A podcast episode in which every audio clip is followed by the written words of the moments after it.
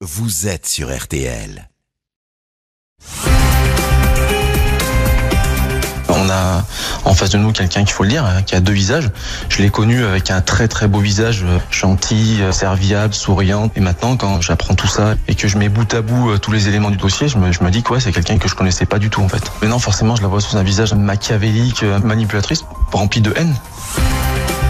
Bonsoir. Trois morts et deux comas. De toute évidence, la route sentimentale de Manuela Gomez González a été agitée, marquée par le malheur avec ses maris comme avec ses amants successifs. Une succession de troublantes coïncidences, de drames, qui a fini par attirer l'attention des enquêteurs et de la justice. Quand ils se sont penchés sur cette femme brune et souriante qui plaisait tant aux hommes, ils ont mis au jour une étonnante trajectoire, celle d'une personne qui aurait en permanence affiché un double visage côté face, celui d'une mère attentionnée et tendre, une épouse amoureuse côté pile, celui beaucoup plus sombre d'une créature machiavélique, intéressée, allant jusqu'à utiliser le poison pour parvenir à ses fins, une menthe religieuse, une veuve noire, comme on allait la surnommer. C'est cette histoire, celle de la veuve noire de l'Isère, l'histoire de Manuela González, que nous allons raconter ce soir à la demande d'une auditrice. Avec nos invités, nous allons voir comment la justice a fini par rattraper Manuela González, quelles accusations très lourdes ont fini par être portées contre elle, des faits que l'intéressé a toujours vigoureusement démenti, évoquant une malédiction, une histoire de malchance qui la suivrait partout. Manuela González a aujourd'hui 60 ans, a dû affronter deux procès mais demeure une parfaite énigme. Aucun juge, aucun expert n'a jamais pu dire qui elle était vraiment. Manuela González, la veuve noire de l'Isère, quand un malheur n'arrive jamais seul. C'est l'enquête ce soir de l'heure du crime. On se retrouve dans un instant sur RTL. 20h, 21h. L'heure du crime sur RTL. RTL. 20h, 21h. Jean-Alphonse Richard sur RTL. L'heure du crime.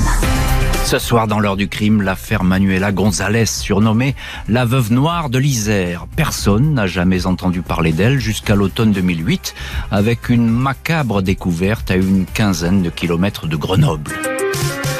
Le 31 octobre 2008, aux alentours de 8 heures du matin, un riverain de Villarbonneau est intrigué par la présence d'une carcasse de voiture près d'un champ de maïs. En s'approchant, le riverain identifie une Citroën Xantia presque entièrement calcinée qui fume encore. À l'intérieur du véhicule, il distingue un corps recroquevillé sur la banquette arrière. Plus rien à faire pour cet individu.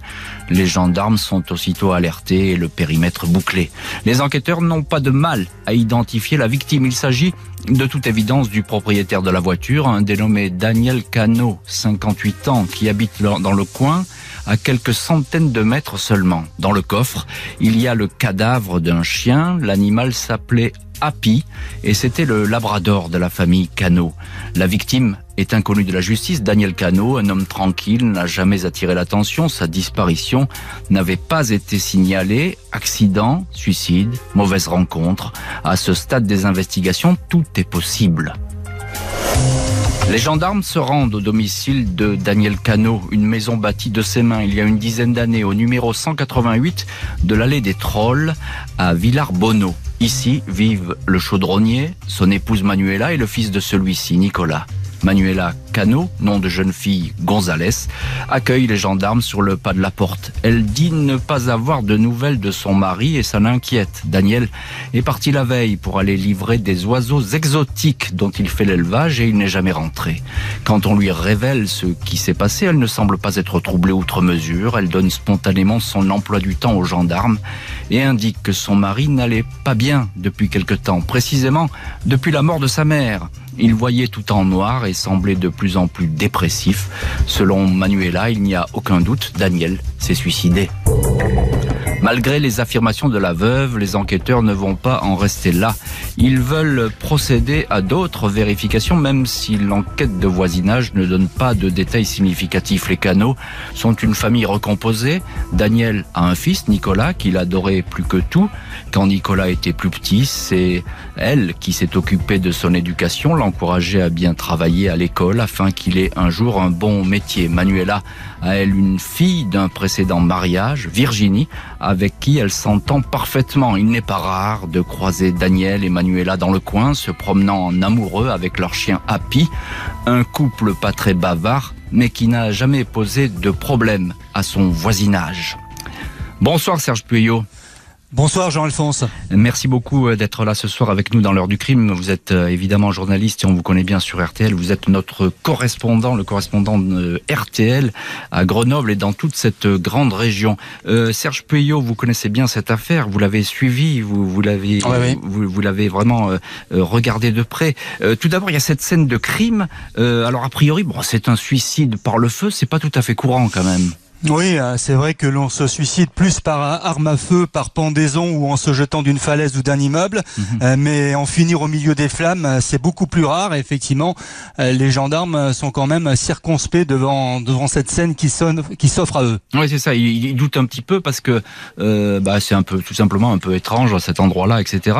alors, qui est Serge qui, qui, est ce, couple-là, les, les canaux qui n'ont pas fait parler d'eux jusqu'à présent hein, C'est le moins qu'on puisse dire. Oui, alors Daniel Cano est chaudronnier hein, dans une entreprise de la région et alors qu'il a 41 ans, il rencontre Manuela González en 1991 dans un bar de Brignoux.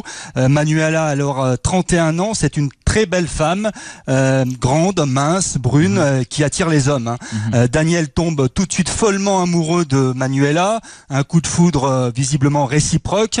En 1992, Daniel Cano, euh, avec Manuela, construit de ses mains la maison qui, va accueillir, qui va accueillir leur bonheur. Et en 1997, c'est le mariage. Euh, Manuela évoque alors une vie de couple très heureuse.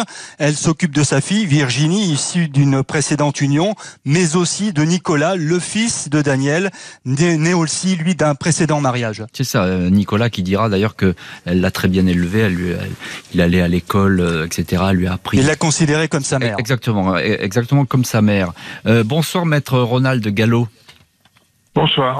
Merci beaucoup d'avoir accepté ce soir l'invitation de l'heure du crime. Je précise que vous êtes euh, au, téléphone en, direct euh, de la région de Grenoble.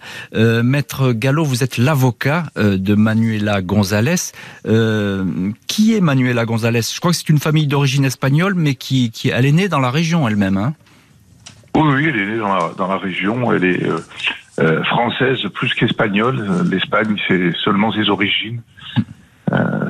Euh, voilà, c'est une femme qui euh, a eu, comme vous l'avez présenté, hein, des, une vie difficile, mouvementée, mais elle est tombée, elle, amoureuse de Monsieur Canon, puisque ce couple a vécu 20 ans sans souci.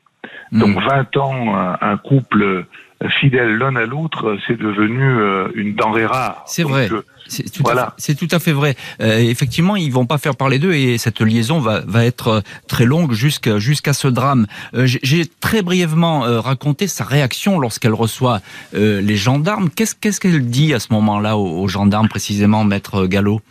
Alors, vous, vous l'avez rappelé, vous, vous avez dit que celle-ci n'avait pas été plus troublée que cela. Mhm. Or, euh, dans les heures qui vont suivre, elle va tout de suite être soupçonnée parce que c'est celle qui l'a vue en, dernier, euh, son mari. Or, en garde à vue, elle va être choquée euh, psychologiquement au point que cette garde à vue va devoir être interrompue. Elle sera hospitalisée. Donc, mmh. quand on dit qu'au départ, elle n'a pas été plus troublée que que cela, j'en suis j'en suis pas sûr. Mmh. Il y a une lecture qui est qui est faite a posteriori, parce qu'on va la décrire comme quelqu'un de, de, froide et d'indifférente. Hmm. Or, tel n'est pas le cas dans les premières heures euh, où euh, elle va apprendre que euh, son mari est mort. Ce que vous dites, maître Gallo, c'est que dès le début, les gendarmes, ils font une fixette, on pourrait dire, entre guillemets, sur Manuela Je ne sais pas si c'est une fixette, c'est un soupçon, dans la mesure où c'est la dernière personne qui a vu Monsieur Cano, nécessairement, les, les gendarmes vont s'intéresser à la dernière personne. Tout, mmh. tout lecteur euh, de livres policiers, euh, même moyens, sait que la dernière personne est nécessairement celle qui sera euh, suspectée en premier. Bien sûr, c'est tout à fait, et c'est d'ailleurs tout à fait légitime. L'attention se porte effectivement sur sur le dernier témoin, Serge Pueyo, notre invité également ce soir dans, l'heure du crime. alors on, on l'a dit tout de suite, les gendarmes, bon bah ils, ils tiquent un petit peu. C'est c'est la dernière personne à avoir vu vivant la victime alors ça pose certaines questions. Et puis il va y avoir tout de même un, premier constat dans l'autopsie, c'est que la victime a absorbé des antidépresseurs, je crois. Hein. donc ça oui, oui, oui. Des, traces de tertian, de zolpidem et d'imoval ont été retrouvées dans le corps de Daniel mmh. Cano lors de l'autopsie. Il s'agit de deux somnifères et d'un neuroleptique qui n'ont jamais été prescrits par un médecin à la victime.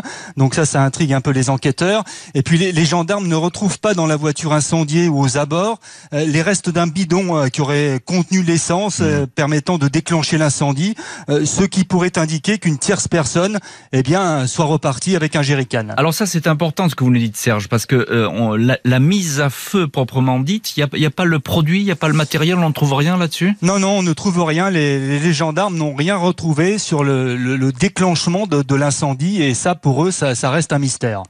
Euh, Maître Gallo, en, quelques mots, vous confirmez qu'elle a vu partir son mari la veille pour aller vendre des oiseaux, c'est bien ça hein il est, il est, Oui, oui, c'est ce elle, c'est pas elle, elle, elle rapporte les propos que son mari lui a, euh, dit. lui a indiqué pour justifier son départ de la maison. Mhm. Elle rapporte que son mari euh, lui a dit qu'il allait donc vendre des oiseaux. Maintenant, est-ce la vérité puisqu'il s'avère que les, les, oiseaux sont fragiles et qu'ils ne sont, ils doivent pas être exposés au froid? euh, mais néanmoins, c'est ce qu'on lui a dit. Donc, elle rapporte les propos que son mari lui a dit. Parce qu'il faut aussi préciser, je ne sais pas si vous le direz, euh, que euh, Monsieur Cano, on va apprendre qu'il a une, une, relation entre guillemets avec une avec une femme à l'extérieur. Madame Cano n'est pas informée de hmm. cela. Elle va l'apprendre à l'occasion de la procédure. Donc, Monsieur Cano peut avoir de bonnes raisons pour justifier qu'il parte de la maison, même pour une raison qui n'apparaît pas être pertinente.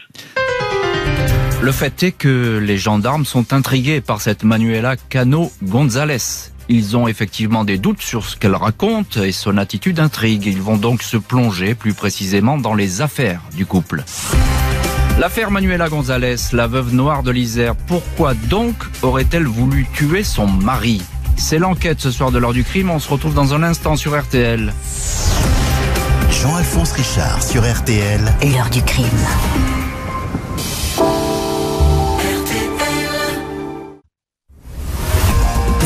21h. L'heure du crime sur RTL.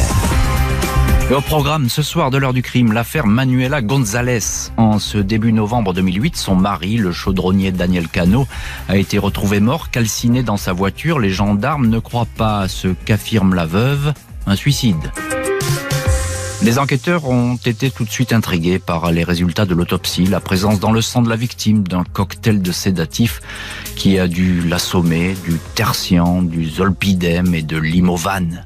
Daniel Cano a très bien pu les ingérer lui-même avant de se donner la mort, même si au moins un de ces produits est apparemment prescrit à son épouse pour soigner une dépression. En poursuivant leurs investigations, les gendarmes découvrent des problèmes d'argent qui semblaient miner la vie du couple. Tous deux étaient adeptes des jeux d'argent, addicts aux salles de jeu, au casino, à la roulette, au blackjack. Une bonne partie de leurs économies aurait fondu dans ces plaisirs sur tapis vert, notamment au casino de la station thermale d'Alvar. Manuela González aurait perdu beaucoup d'argent. Elle aurait contracté une demi-douzaine de prêts à la consommation et devait rembourser près de 110 000 euros. Le fils de Daniel, Nicolas Cano, raconte que l'argent était bien une source de conflit entre son père et sa belle-mère. Celle-ci, pour rembourser ses dettes, avait contracté un nouveau prêt de 165 000 euros, garanti par une hypothèque sur la maison familiale construite par Daniel. Elle n'en aurait pas parlé à son mari, qui n'aurait découvert que plus tard le poteau rose. Il se serait mis alors en colère et leur relation n'aurait cessé de se dégrader. Les gendarmes se focalisent sur ce prêt et cette hypothèque car en cas de mort du souscripteur Daniel Cano dont la signature a été falsifiée, les échéances auraient été prises en charge par l'assurance du défunt. En outre, en cas de décès, la veuve aurait pu toucher une assurance vie qui avoisinerait les 235 000 euros. Pour les enquêteurs, l'appât du gain aurait pu conduire Manuela à tuer Daniel. Les confidences du fils Nicolas sont précieuses. Celui-ci affirme que son père n'avait aucune intention suicidaire, tout au contraire. Il s'apprêtait à construire un garage et rêvait d'aller pêcher le saumon au Canada. Le fils de Daniel relate aussi un curieux épisode survenu dans la nuit du 29 septembre 2008, soit un mois avant la mort de son père. En pleine nuit, vers 4 heures du matin, il avait failli brûler vif dans sa chambre alors qu'il dormait seul. Il s'était réveillé in extremis et avait pu se sauver. Selon Manuela, une grosse bougie de lourde allumée pour la mort de sa mère et renversée par le chien aurait mis le feu à la chambre. Nicolas Cano affirmera avoir entendu son père dire après l'incendie Manuela, ne me prends pas pour un con, il n'y a jamais eu de bougie dans la chambre. Maître Ronald Gallo, euh, en ligne ce soir, est notre invité dans l'heure du crime. Alors, euh, il y a tout de suite cette piste de l'argent euh, qui va d'ailleurs peser lourd dans ce dossier. Qu'est-ce qu'il faut en penser ces, ces, ces, assurances qui auraient pu lui sauver la mise à Manuela González? Oui, il y aurait un problème d'argent, mais il y, a, il y a, un mystère dans ce dossier. Un de plus, je dirais, c'est par exemple mhm. l'hypothèque l'hypothèque euh, que M. Cano aurait ignorée. Euh, il faut savoir, et cela a été un point très débattu à l'occasion des deux procès, mais jamais euh, résolu. Une hypothèque, c'est un acte authentique qui est rédigé devant un notaire. Mhm. Or, pour que cet acte soit authentique, il faut que les deux personnes propriétaires de l'immeuble soient en face du notaire. Mhm. Or, le notaire n'a jamais contesté qu'en face de lui, il y aurait eu Monsieur Cano. Mhm. Et euh, tout d'un coup, on nous dit euh, et on nous apprend euh, qu'en face du notaire, il y aurait eu une autre personne. Cette personne n'a jamais été identifiée. Donc, est-ce que c'est la vérité lorsqu'on soutient que Madame Cano aurait présenté une personne autre que son mari au notaire, notaire qui connaissait l'identité de Monsieur Cano, mais qui ne le connaissait pas, qui ne le connaissait pas physiquement, c'est bien ça? Ah, ça, je ne sais pas s'il ne l'avait pas déjà vu, mais toujours est-il qu'un notaire a l'obligation de solliciter l'identité de celui qui vient s'engager euh, pour un acte authentique. Donc le notaire a vécu deux périodes très compliquées, une devant la cour d'assises de l'Isère, où euh, il est passé pour un suspect parce que un notaire euh, qui n'aurait pas fait euh, le travail de manière scrupuleuse, c'est-à-dire euh, un, faux en réalité, puisqu'il se serait agi d'une autre personne que M. Cano, et néanmoins il aurait authentifié l'acte. C'est un acte qui serait faux et justifiant même d'une poursuite devant la cour d'assises. Hmm. Donc vous voyez la, la, difficulté quand on affirme des choses qui vont eh, avoir des conséquences sur la démonstration de la culpabilité hmm. d'une personne qui est fondée sur quelque chose qui, qui n'a jamais été vérifié ni démontré, c'est très embarrassant. Hmm. Quand on dit que Madame Cano était aux abois, alors, alors dites-nous justement, parce que j'allais vous poser la question, est-ce que Manuela González, est-ce qu'elle est endettée jusqu'au cou On peut dire les choses comme ça? Alors, auprès de qui? Ah, je ne sais pas, je vous pose la question, maître. Si, moi, moi c'est la question que, euh, j'ai oh, oh, posée. Apparemment, ce qui se, que j'ai pu voir du dossier, c'est qu'elle elle aurait beaucoup joué, notamment euh, sur les, les, tapis verts, les, casinos, et qu'elle aurait perdu beaucoup d'argent et qu'elle multipliait les prêts pour un petit peu rattraper sa mise. Euh, Multiplier les prêts, vous avez celui dont vous parlez, hmm. le prêt qui aurait été authentifié par une hypothèque, une hmm. hypothèque qui s'avère être un acte authentique en présence de M. Cano. Ils étaient, ils avaient des difficultés. Mais de là à susciter des conflits entre eux, il y a eu un témoignage très tardif de Nicolas. Parce hmm. que ce qu'il faut savoir, c'est que dans ce dossier, il y a une première euh, enquête au cours de laquelle Mme Cano sera placée en garde à vue, puis relâchée puisque hospitalisée, puis va s'écouler 18 mois. 18 mois pendant lesquels Madame Cano sera libre. Exactement. Oui, 18 mois, ça va être un, délai très long et on va y revenir euh, dans, les chapitres suivants de, cette heure du crime. Euh, Serge Puyot, euh, notre correspondant à, Grenoble de RTL, il y a cette histoire que j'ai évoquée, l'histoire de la bougie, le feu dans la chambre de Daniel Cano, un mois seulement avant qu'il ne trouve la mort. Qu'est-ce que racontent les uns et les autres sur ce point? Alors Manuela maintient qu'il s'agit bien d'un accident, euh, que la bougie allumée par Daniel Cano en mémoire de sa mère décédée est tombé accidentellement, euh, qui est peut-être renversé par le chien de la famille. Alors bizarrement, Manuela n'était pas dans la chambre à ce moment-là. Il était pourtant 4 heures du matin. Mhm. Elle explique qu'elle était descendue euh, à la cuisine euh, pour préparer le casse-croûte de son mari, hein, qui dans la journée se mangeait sur sur les lieux de son travail. Les pompiers n'ont jamais retrouvé trace de, de cette fameuse bougie. Et effectivement, Nicolas Cano aurait surpris une conversation entre son père et Manuela. Son père, donc, qui aurait lâché, ne me prends pas pour un con. Il n'y a jamais eu de bougie dans cette chambre. Alors, Manuela a démenti l'existence de cette conversation. Elle a même affirmé devant les gendarmes que si son mari eh bien, avait eu des doutes envers elle, eh bien, il l'aurait quitté. Donc, pour elle, euh, cette, euh, cet accident a bien existé. Alors, Serge, encore un petit mot. Euh, l'enquête va aller très loin. Hein. On va scruter tous les détails. Et il va être même reproché aussi de, à Manuela Gonzalez de ne pas avoir pleuré lors des obsèques, ce qui serait un signe finalement de désintérêt pour la mort de, de son mari. C'est vrai que lors des obsèques, eh bien, Daniel euh, Cano, euh, lors de ses obsèques, euh, plusieurs participants affirment avoir vu une veuve je dirais presque joyeuse, loin en tout cas d'être effondrée. Le fils de Daniel Cano m'a même expliqué que Manuela ne pleurait pas, qu'elle discutait tranquillement avec les gens et avec le sourire, dit-il. C'est vrai que cette, ce comportement a interpellé pas mal de personnes. Au mois de mars 2010, Manuela Cano González est mise en examen pour assassinat. Elle est écrouée. Elle dément farouchement avoir tué son mari, un époux, dit-elle, qu'elle aimait et dont elle regrette l'absence. L'affaire Manuela González, une veuve certes, mais est-elle réellement une veuve noire? C'est l'enquête ce soir de l'heure du crime. On se retrouve dans un instant sur RTL. L'heure du crime. Jean-Alphonse Richard jusqu'à 21h sur RTL.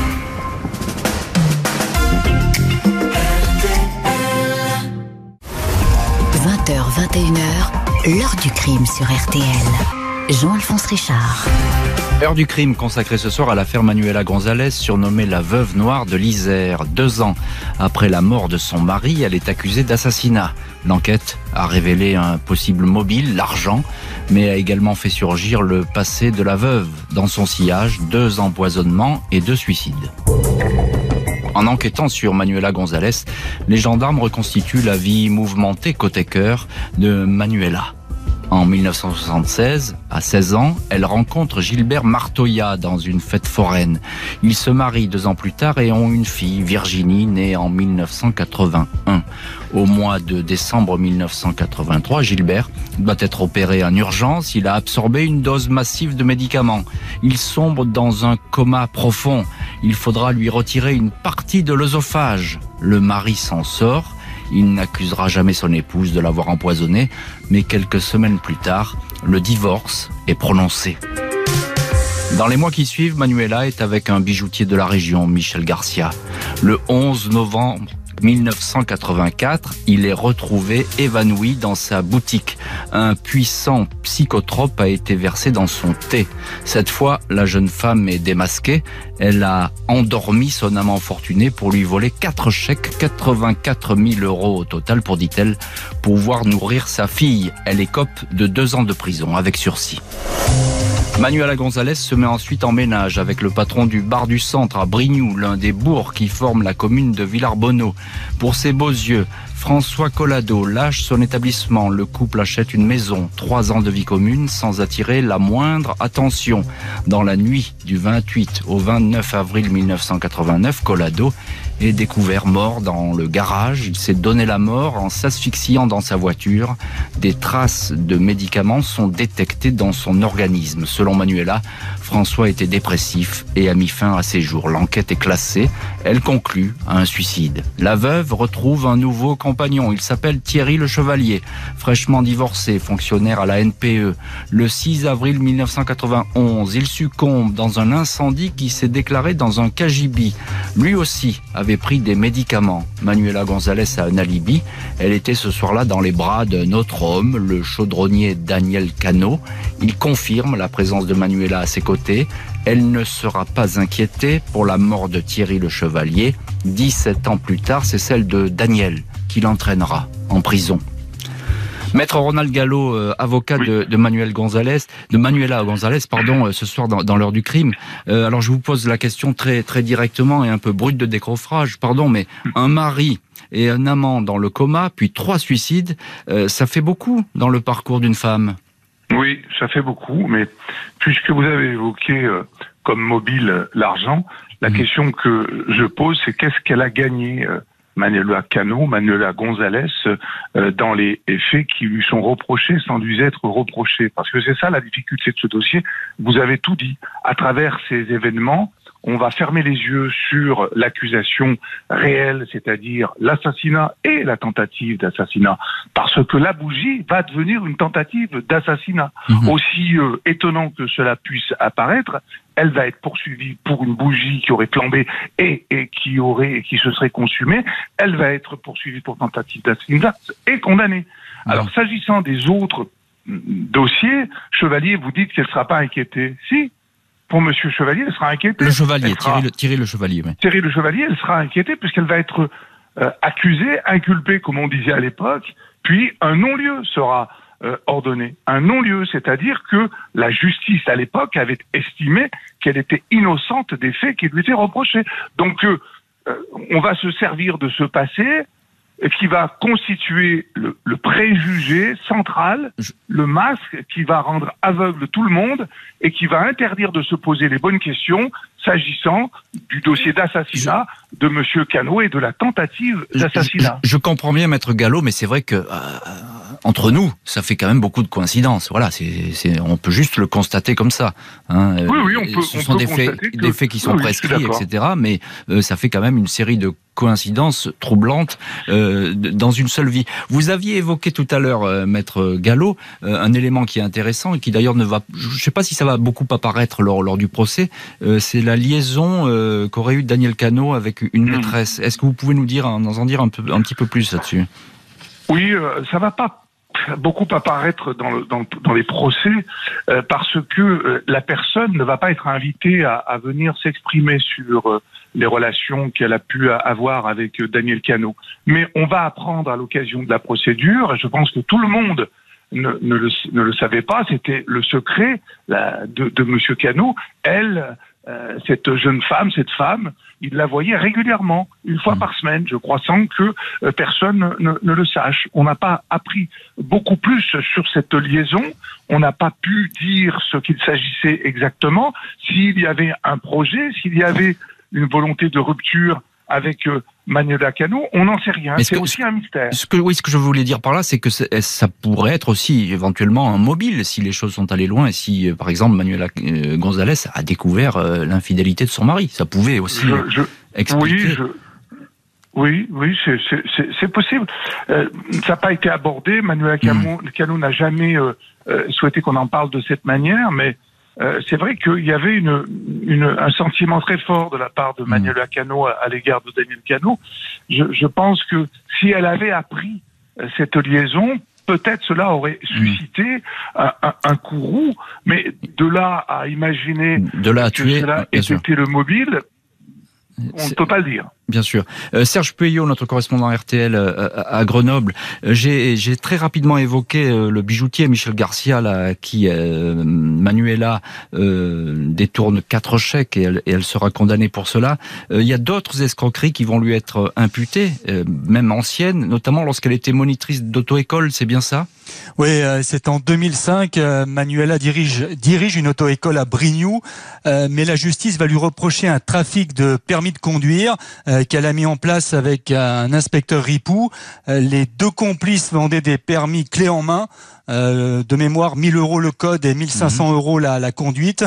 Euh, l'escroquerie a été découverte et Manuela González sera condamnée pour ces faits à 10 mois de prison avec sursis, 5000 euros d'amende et une interdiction d'exercer pendant 5 ans la profession donc de responsable d'auto-école. Comment expliquer, Serge Pueyo, vous qui connaissez bien euh, les gendarmes, les policiers et, comment les mécanismes d'une enquête, comment expliquer que des rapprochements n'aient pas été faits avec ces affaires anciennes qui sont prescrites, hein, il faut le dire. Hein. Ouais, alors il y a eu peut-être effectivement des, carences, il faut dire, de, la justice et des enquêteurs qui n'ont pas assez creusé certains dossiers euh, concernant euh, les morts suspectes de des compagnons de Manuela.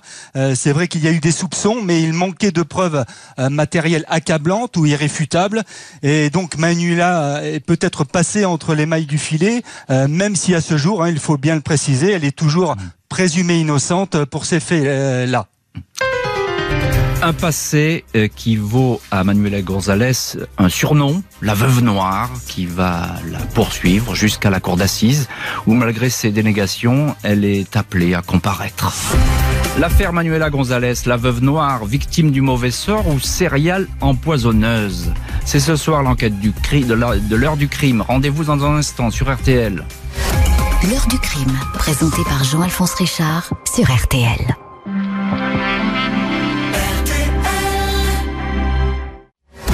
L'heure du crime, présenté par Jean-Alphonse Richard sur RTL. Et ce soir, dans l'heure du crime, le dossier Manuela González, enquête sur celle qu'on surnomme la veuve noire de l'Isère. Au printemps 2014, six ans après la mort de son mari, elle apparaît devant la cour d'assises. Ce 14 avril 2014, Manuela González, 53 ans, prend discrètement place face au juré, magistrat, avocat de la cour d'assises de l'Isère à Grenoble. Elle porte de petites lunettes rouges, un chemisier blanc, un foulard rose, les cheveux coiffés en chignon. Elle se décrit comme une personne, comme tout le monde, quelqu'un qui travaille pour s'en sortir et pour payer ses dettes. Manuela González s'exprime clairement, bien décidée à répéter qu'elle est innocente dans la mort de son mari Daniel Cano, retrouvé calciné dans sa voiture. Le psychologue Gérard Poussin parle d'une personnalité originale et difficile à cerner et qui reste en partie une énigme. Femme secrète et mystérieuse, dit un enquêteur. Celle-ci prend des notes et répond du tac au tac. Je n'ai pas de caractère secret, pas de carapace, rien du tout. Je suis moi-même. L'enquête de personnalité va peser lourd une vie sentimentale des plus instables, un caractère volage, des dettes, la passion du jeu, son passé rejaillit. En filigrane des débats se profilent inévitablement les doutes sur cette série d'empoisonnements et de morts qui ont jalonné son existence. Son avocat, Ronald Gallo, s'élève lors des trois jours d'audience contre l'utilisation de ce passé. Le premier mari de l'accusé, Gilbert Martoya, est appelé à la barre. Il avait été lourdement intoxiqué aux médicaments et avait échappé à la mort, il dit n'avoir jamais fait de tentative de suicide, évite de charger son ex-épouse tout en se disant troublé par cette suite d'événements.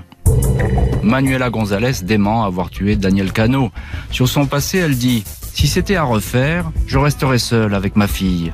L'avocat général Pierre-Marie Cuny est catégorique je suis intimement convaincu que Manuela González a tout mis en œuvre pour tuer son mari, même s'il n'y a pas de preuves évidentes contre elle. Il y a un faisceau de faits, d'éléments, de constatations.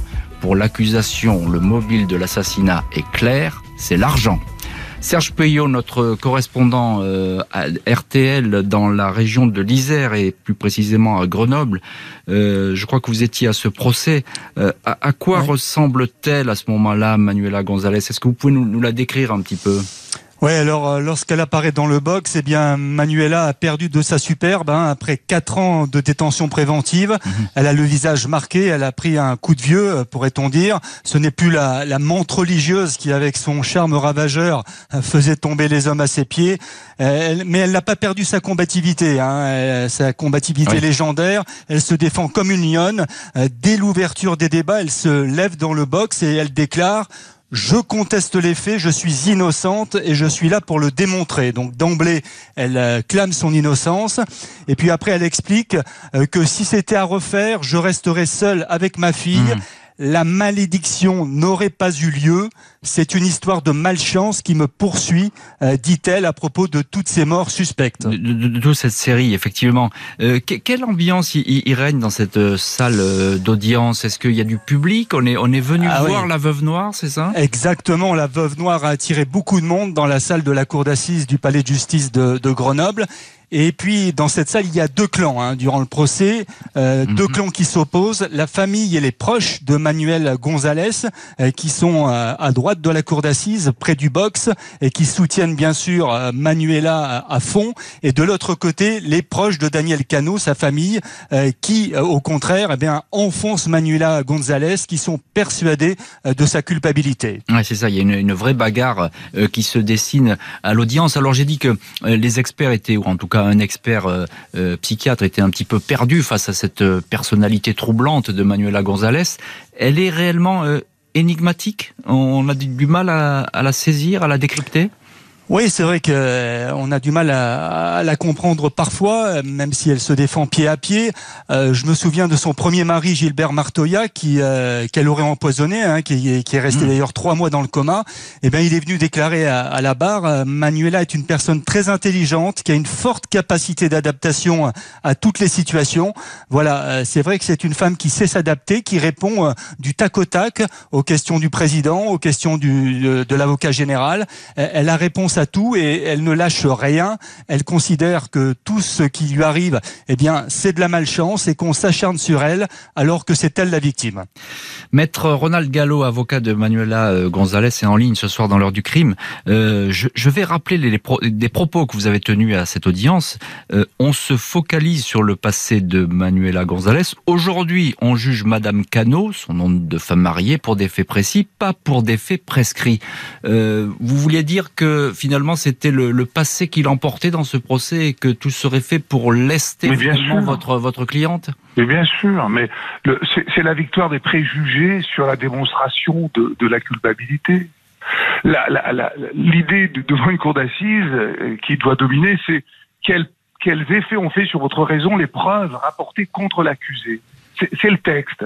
Mhm. Or, vous avez un commissaire de police, un directeur d'enquête, qui vient devant la cour d'assises, à qui j'ose poser la question, parce qu'on ne connaît pas la réponse d'un directeur d'enquête lorsqu'on lui pose ce genre de questions. On lui demande, monsieur, est-ce que vous avez la preuve de la culpabilité de Madame Cano?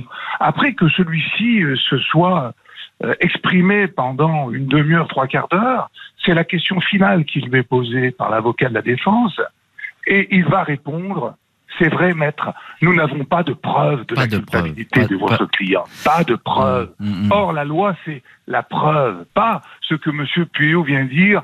M. Garcia aurait été, pas M. Garcia, euh, le, M. Martoya aurait été empoisonné Monsieur mm. Martoya, celui qui est venu témoigner, mm. le père de Virginie, la fille de Madame euh, Gonzalez.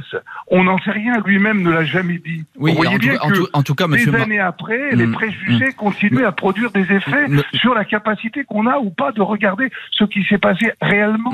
Monsieur quand on revient, quand on revient à la scène qui devrait préoccuper tout le monde, celle où la voiture prend feu, vous l'avez dit tout à l'heure, on ne retrouve pas comment par quelle technique cette voiture a-t-elle brûlé, a-t-elle flambé Est-ce qu'on le sait, maître Est-ce qu'on le sait On ne le sait pas. Est-ce qu'on a pris les vêtements de Madame Cano, les vêtements de Madame Cano, alors qu'on est chez elle dans les dans les heures qui ont suivi la mort de Monsieur Cano? Est-ce qu'on vérifie s'il y a des traces d'essence, de combustion?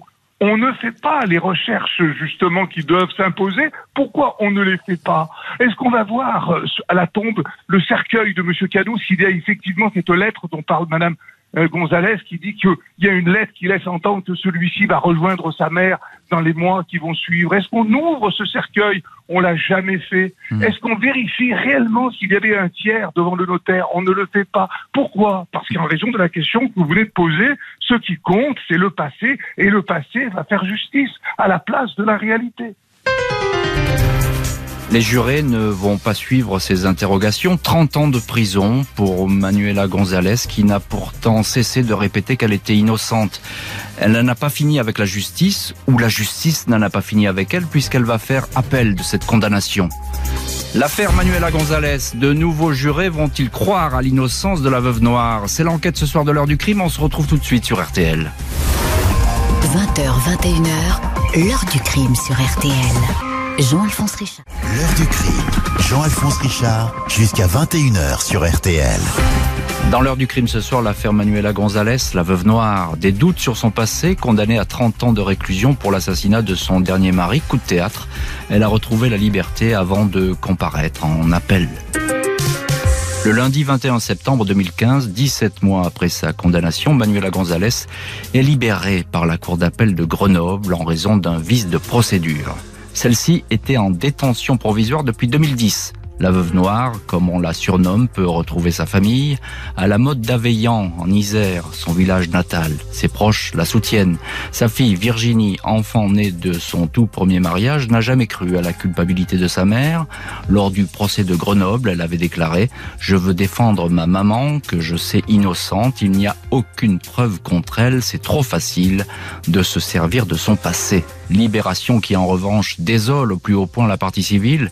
Nicolas Cano, le fils de la victime, il ne comprend pas la libération de cette femme qui, dit-il, porte le surnom qu'elle mérite.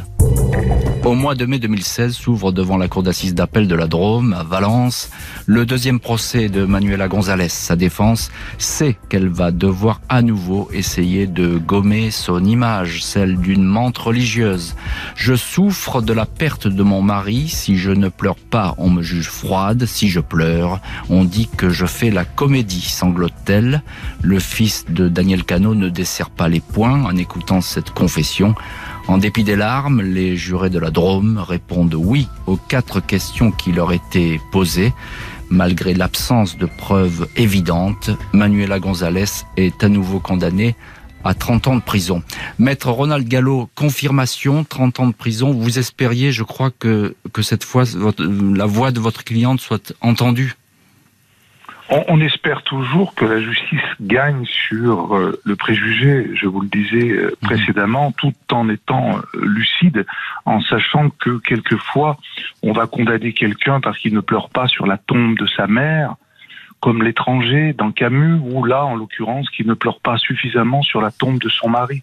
On sait que les apparences, les préjugés sont quelquefois plus forts que la raison et l'exigence de preuve. Et c'est ce qui va malheureusement arriver.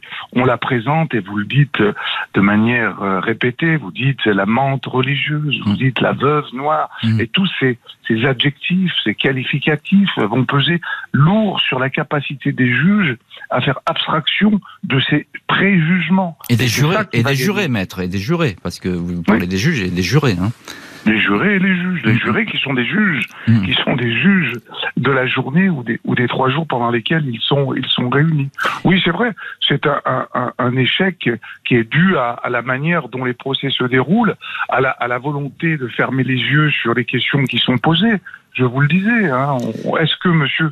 Cano s'est suicidé? C'est une, c'est une question. Est-ce qu'on a tenté de répondre à cette mm. question?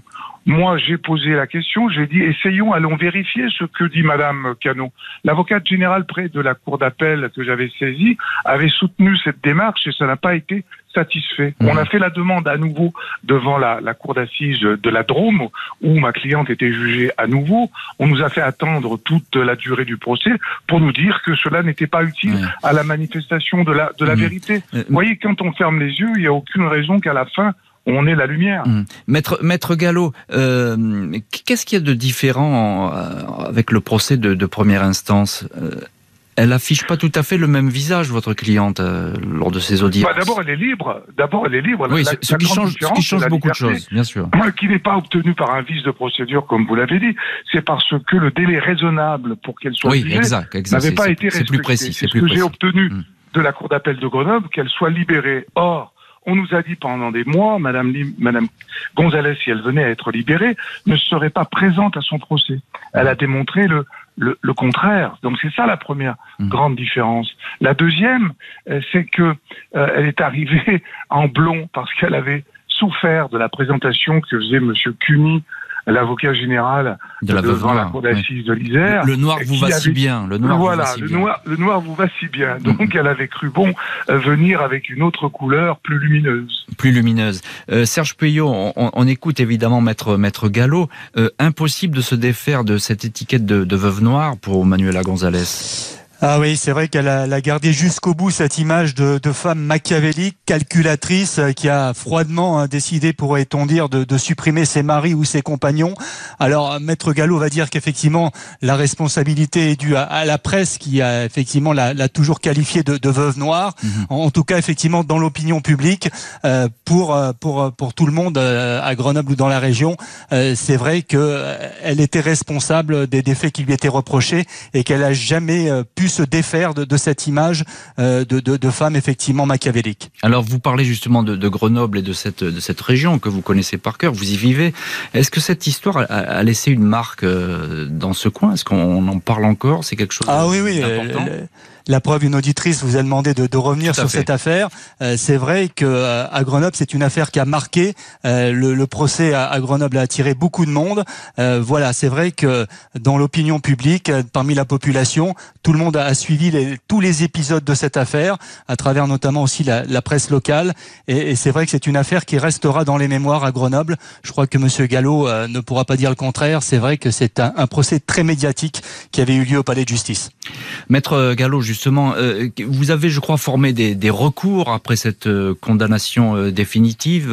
Qu'est-ce qu'il en est? Tout est épuisé aujourd'hui? Ah, non, les recours sont sont finis là. Elle, purge, elle purge sa peine. Hmm. Elle a même fait une demande récemment d'aménagement de peine. Hmm. C'est ça. C'est-à-dire que vous aviez, je crois, saisi la Cour de cassation? La Cour de cassation et la Cour européenne des droits de l'homme. Et donc ça, c'est épuisé. Hein, voilà, ça, c'est épuisé. C'est comme Dominici, le petit-fils, qui ne cesse de se battre pour obtenir la révision du procès de son arrière-grand-père, Dominici, et qu'il n'a jamais obtenu et qui n'obtiendra peut-être jamais. Mais il y a des gens qui continuent à clamer l'innocence de Dominici, comme certains continuent à clamer l'innocence de Madame euh, González Manuela. Et alors, Manuela González, euh, dans quel état d'esprit elle est aujourd'hui? Elle a 60 ans, euh, elle est en prison encore pour quelques années. Qu'est-ce qu'elle devient? Comment elle vit cette euh, détention? Alors, euh, en, détention, euh, c'est une femme qui ne suscite pas de, débat, qui est appréciée par les uns et les autres, qui a un bon dossier, qui est raison pour laquelle elle a, elle a cru qu'elle pouvait d'ores et déjà obtenir une libération dans le cadre d'un aménagement de peine qui lui a été pour le moment refusé. C'est une personne, je le dis, hein, qui est calme, paisible, euh, qui euh, ne suscite pas euh, de, de, troubles en, au centre pénitentiaire où elle est, où elle est hmm. détenue. Alors je suppose qu'elle va renouveler cette, demande d'aménagement de, peine. Euh, elle, elle, pourrait sortir dans, dans, dans quelques années, vous, vous, vous, le pensez Oui, oui, oui, oui, oui, oui, la, la loi permet, parce qu'il n'y a pas, euh, il, y a, il y a juste un problème de, de sûreté de la peine qui doit être levée, mais elle est autorisée à, à solliciter que cette sûreté euh, qui est prononcée de manière quasi automatique lorsqu'on prend une peine de la nature de celle qui a été prononcée. Mais si elle venait à obtenir euh, la levée de cette sûreté, elle pourrait bénéficier d'un aménagement dans, dans les années qui viennent assez, assez rapidement. C'est pas interdit. Elle n'a pas été euh, condamnée avec une peine de sûreté de 20 ans. Mmh. Vous voyez? Tout à fait. Merci beaucoup, euh, maître Ronald Gallo et Serge Pueyo, d'avoir été ce soir les invités de l'heure du crime avec l'affaire Manuela González, la veuve noire de l'Isère, qui purge sa peine, donc 30 ans de prison pour le meurtre de son dernier mari et paye aussi, on l'a bien compris, pour son passé.